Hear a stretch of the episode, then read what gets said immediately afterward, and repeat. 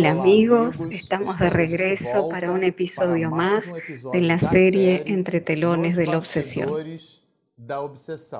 Este es el episodio número 26.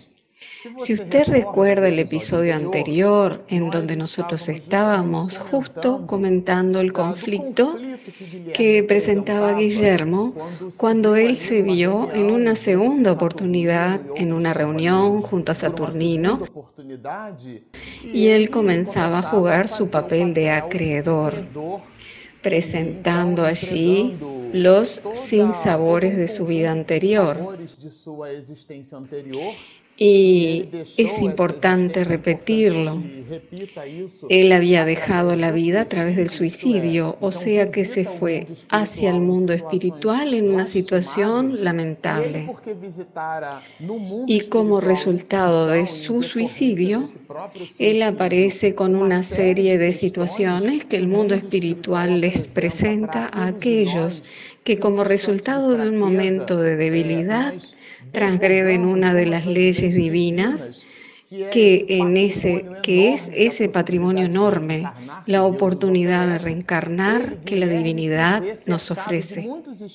El Guillermo se ve cercado por muchos espíritus malignos que él los denomina demonios. Y Saturnino, dentro de una visión psicológica extraordinaria, con una acuidad espiritual muy grande, él percibe que aquel encuentro era el momento en el cual Guillermo dialogaría profundamente con Mariana, o sea, con Aldegundes, su esposa de una existencia anterior. Entonces hay una preparación completa para que eso suceda. Y cuando Guillermo comienza a reclamar, justo cuando él comienza a producir esos cuestionamientos, ustedes recordarán el momento en el cual él confunde a Jesús con Dios y ahí Saturnino le brinda la explicación de que Jesús es nuestro magnánimo gobernador del planeta Tierra. Pero él dice así, pero él era un Dios, en el sentido de que Jesús era una divinidad a quien nosotros no tendríamos la condición moral de contemplarlo. Pero dejando de lado la falta de comprensión de Guillermo, lo que él quería demostrar era que él, Jesús, logra perdonar, pero yo no lo logro, decía Guillermo. Y en ese momento, en ese instante, esas entidades espirituales bienhechoras comienzan a aplicar energías vibratorias en el chakra de Mariana. Y es donde nosotros comenzamos el tercer episodio, el cual trata un tema llamado técnicas de obsesión nosotros prácticamente percibiremos cuáles son esas técnicas a partir de la mitad de este capítulo recién y hasta su final. Pero este introito, este comienzo, el capítulo 3, es un desarrollo del capítulo 2. Pero lo que ahora nos gustaría destacar en el episodio de hoy es exactamente el diálogo entre Mariana y Guillermo. Entonces, cuando las entidades bienhechoras aplican el pase activando el chakra de Mariana, nosotros observaremos que ella está en desdoblamiento parcial por el sueño, porque recordemos que se trata de una persona reencarnada. El personaje actual que ella anima es Mariana, pero el personaje que eclosiona entonces, después de ese pase, es Aldeundes.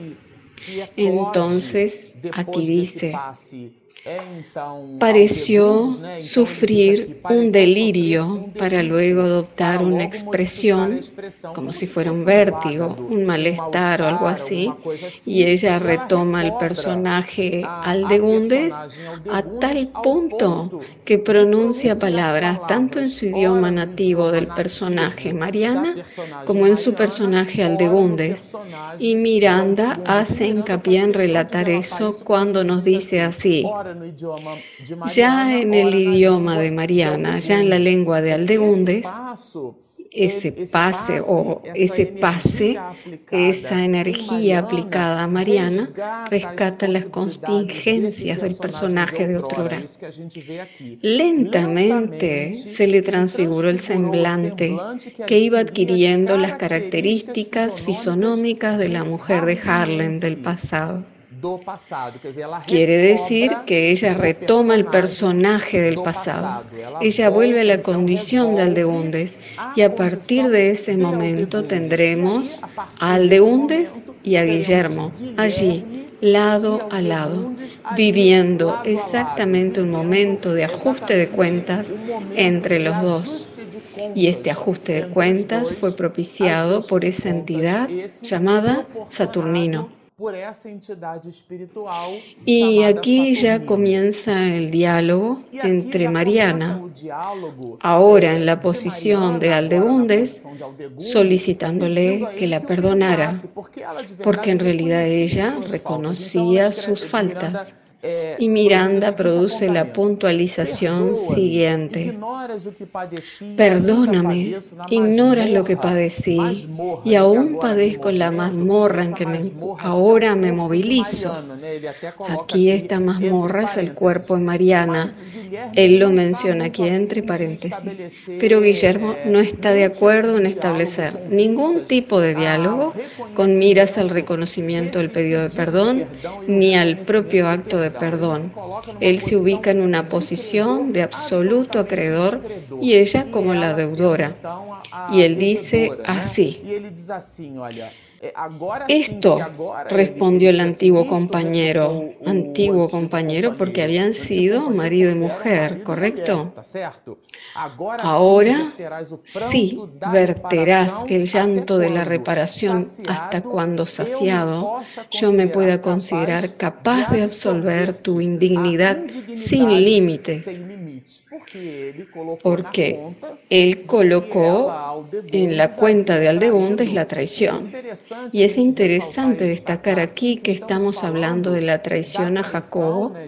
En realidad el amante de Aldegundes es en esta existencia en la cual se desarrolla esta situación es su propio padre Mateo. Entonces, en esta tríade, nosotros observaremos una composición muy fuerte entre estos espíritus. O sea, Mariana, poseyendo un rechazo, un malestar tremendo hacia su padre, ustedes recordarán que Miranda abre el primer capítulo mostrando justamente a Mariana huyendo de su casa porque había discutido con su padre y este había sido nada más y nada menos que el hombre, el objeto pivot de la traición de Aldeundes que desembocó en todo este proceso. Pero Saturnino y Ambrosio y los demás asesores espirituales, ¿lo que hacen ellos? Ellos hábilmente permiten el diálogo entre los dos a partir de aquel momento y nosotros lo subrayamos así. Dejaban que las dos entidades se reencontrasen algunos momentos mediante el diálogo doloroso y cáustico, ya que éste abriría las puertas al mejor entendimiento. Porque no se trataba de dos personas en situaciones o con verbos corteses. Aquí Miranda hace un cierto adorno, pero nosotros podemos imaginarnos cuán grave, cáustico y duro debieron haber sido aquellas informaciones intercambiadas entre ambos. Entonces Mariana Aldegunde continúa diciendo, Nunca fui amada, ni por ti ni por él, o sea, ni por su amante Jacob. No pasé de ser una, un animal de carga y objeto de vanas emociones de tus manos. Aquí hablando en relación a Guillermo, ahora en manos del amante ya dice, y en las de él, no fui otra cosa que un receptáculo de deseo violentos. O sea, la mujer fue usada. Entonces esto justamente nos hace recordar aquellas situaciones familiares en donde existe el resentimiento debido a que usamos el sello del amor. Nosotros los hombres muchas veces hacemos de nuestras esposas unas empleadas domésticas o al contrario, aquella mujer que piensa que el hombre es el proveedor de cosas materiales. Las relaciones son muy complejas Y felizmente la obra desarrolla esos pormenores y nosotros lograremos analizarlo con ahínco en los capítulos siguientes. Pero es bueno que observemos que a veces lo que llamamos amor es nada más y nada menos que la simple exacerbación de nuestros propios deseos. Y todos esos deseos son de orden material. Y ella evoca, yo nunca fui amada, ni por ti que me hacías cuidar tus tierras, tus plantaciones, ni por él, para quien fui simplemente un objeto de deseo. Y ella entonces continúa diciendo que después de esa desgracia, después de todo ese movimiento, ella habla justo de su ilusión en la cual ella se vio en una situación donde pensó, mi Dios, ¿qué hice? Y así decidió regresar al ambiente doméstico original. Y él pregunta, ¿tuviste la audacia de volver a Harlem? Y él se queda nervioso con esto. O sea, tú me traicionaste y aún así regresaste. Y la mujer dice, yo volví para rogarte perdón, porque ella se da cuenta de la tontería que había hecho. Y Joana de Angelis nos dice así, que la hierba dañina solo la notamos cuando ella brota Existe en el Evangelio, según el Espiritismo, una observación completa al respecto. Hay un mensaje muy sencillo de Delphine de Girardin que se llama Desgracia Real. Ese mensaje del Evangelio es tan profundo que si no me falla la memoria el año pasado o el anterior a este, el mismo Divaldo Franco en el encuentro fraterno que él promueve en el estado de Bahía, en Salvador, él analizó ese mensaje. Porque en un primer momento la situación de conflicto, cuando nosotros hablamos una mentira para librarnos de una situación, en un primer momento aquello nos parece que resuelve la cuestión. Pero el telón de fondo, el cual nos parece favorable, posee desdoblamientos en el mundo espiritual y allí se presentan justamente esos desarrollos. Entonces cuando por causa de un desencuentro, porque su marido no la cuidaba, ella huye con el hombre y se apoya en la traición, buscando sumergirse precisamente en las ilusiones, ella se sentía muy sola, ella aquí relata eso y posteriormente analiza su situación real. Mi Dios, ¿qué fue lo que hice?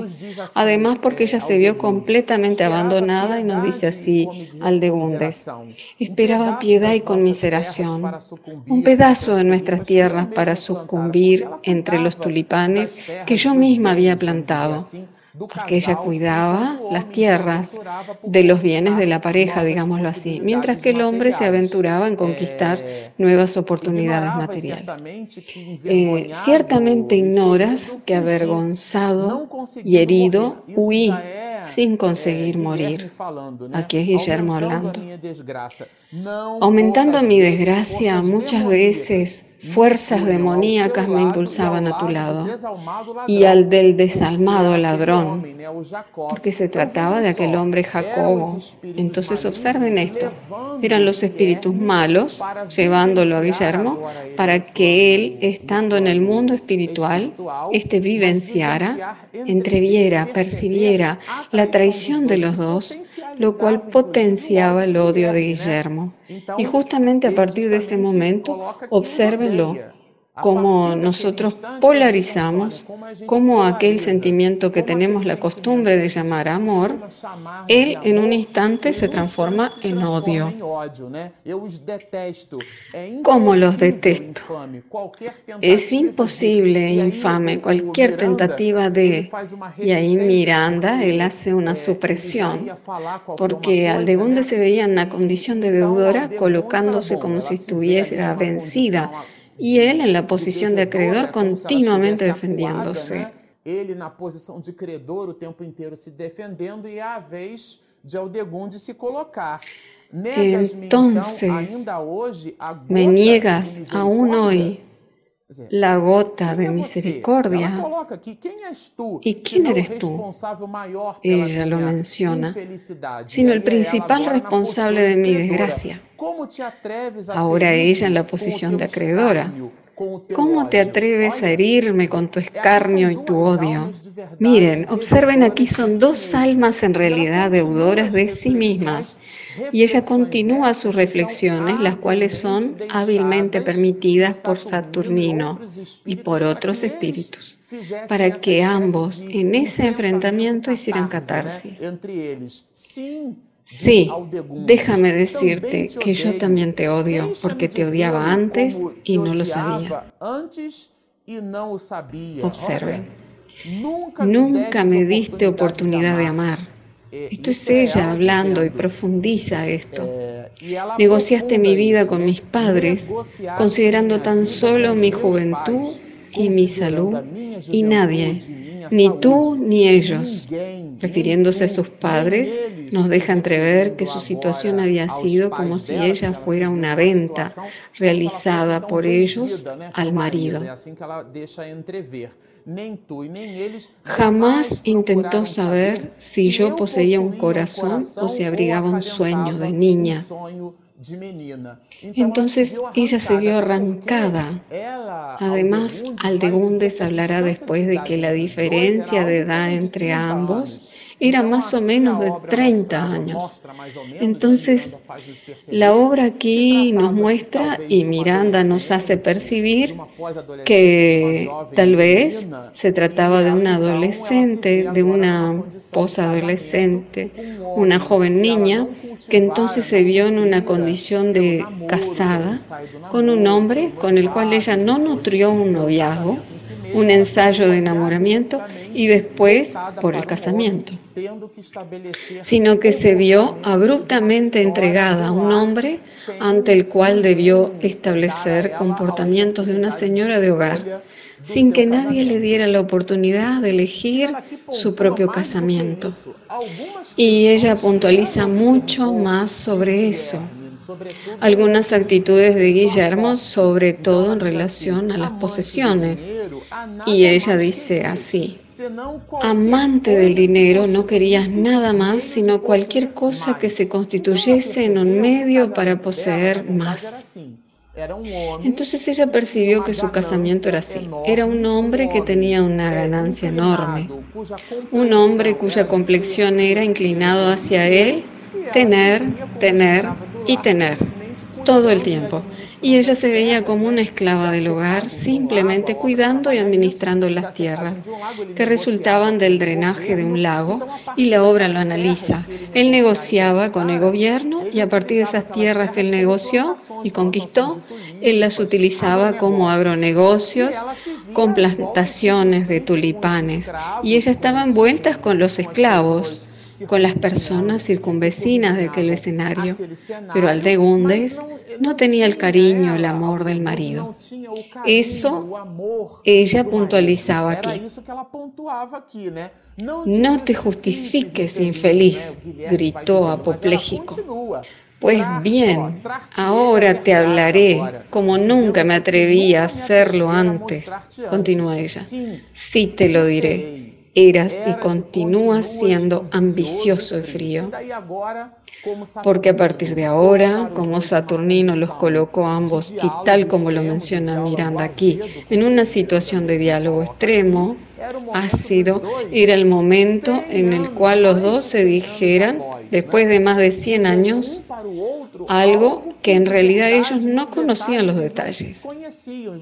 Y ustedes percibirán, ella dice así, eh, cuando partiste para Leider y Ámsterdam para negociar con el gobierno tierras y más tierras que surgirían de la disecación del lago, dejándome sola entre tus empleados y amigos, no tenías celos de mí, o sea, no celabas por mí. Entonces eran los empleados que la cuidaban y fue en ese instante, observen, me transformaste en fiscal de tus tierras, en la sierva que controlaba a los demás servidores.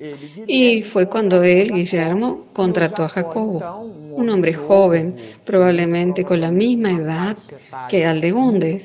Ella sentía falta de cariño del marido y este que solo la trataba como un objeto no le daba atención. Y ella con aquellos sueños de niña y tal vez con lo que nosotros tenemos la costumbre de designar como síndrome de Cenicienta, pero por H o por B era una mujer que deseaba que su marido estuviera en la casa, pero él la trataba fríamente. Ella tiene el hábito de decir aquí y lo retrata a él como siendo un marido frío, inclinado hacia las cosas materiales, y de pronto llega Jacobo, una especie de don Juan, y cautiva a la mujer y ambos huyen. Y cuando los dos huyen, ella entonces dice, huimos hacia Ámsterdam, pero nunca logré huir de mí misma. ¿Por qué? Porque como anteriormente lo comentábamos, ella percibió la tontería que había hecho. Luego, seis meses después, desperté a la realidad, pues estaba abandonada en la ciudad en la miseria y despreciable condición de las mujeres infelices del puerto. Quiere decir que ella ya estaba en la situación de una meretriz. Después de deambular en la más estúpida miseria y no soportando ya las humillaciones que eran superiores a mis fuerzas, recordé los campos floridos y la tierra generosa. Esto quiere decir que ella se acordó de los recuerdos de otrora. Ella se acordó del marido, pero ella no sabía que el marido había desencarnado a través del suicidio por ahorcamiento. Entonces es este enfrentamiento entre ambos el cual nosotros lo estudiaremos en el próximo episodio. Bueno, nos quedamos por aquí. Es una alegría, es con sumo deleite que estudiamos a Miranda. Esta es una obra magnífica que nos trae una serie de detalles para nuestras reflexiones y le dejamos aquí nuestra invitación. Si usted aún no se inscribió, inscríbase en nuestro canal, clique en la campanita y posteriormente usted recibirá las notificaciones a medida que publicamos los videos en YouTube. Y ahora nuestro aplicativo más reciente, Espiritismo e Mediunidades, que usted puede descargarlo gratuitamente tanto en Apple Store como en Google Play. Síganos, estudien con nosotros y mucha paz.